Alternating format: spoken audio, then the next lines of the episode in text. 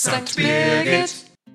Hallo, mein Name ist Florian Faut und ich bin Mitglied im Pfarrgemeinderat.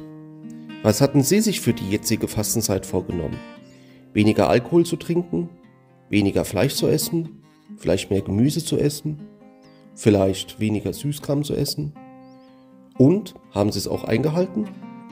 Vielleicht ist es ganz gut, dass wir jetzt schon in der Hälfte der Fastenzeit sind, weil man dann überlegen kann, ach, hat man es eingehalten oder will man es nochmal machen, versuchen.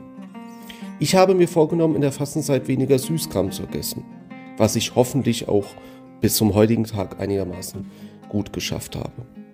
Für mich ist die Fastenzeit auch immer so eine Überlegung, worauf kann man verzichten, was ist einem ganz wichtig. Vielleicht überlegen Sie sich jetzt das auch nochmal, worauf kann ich verzichten, was ist mir ganz wichtig.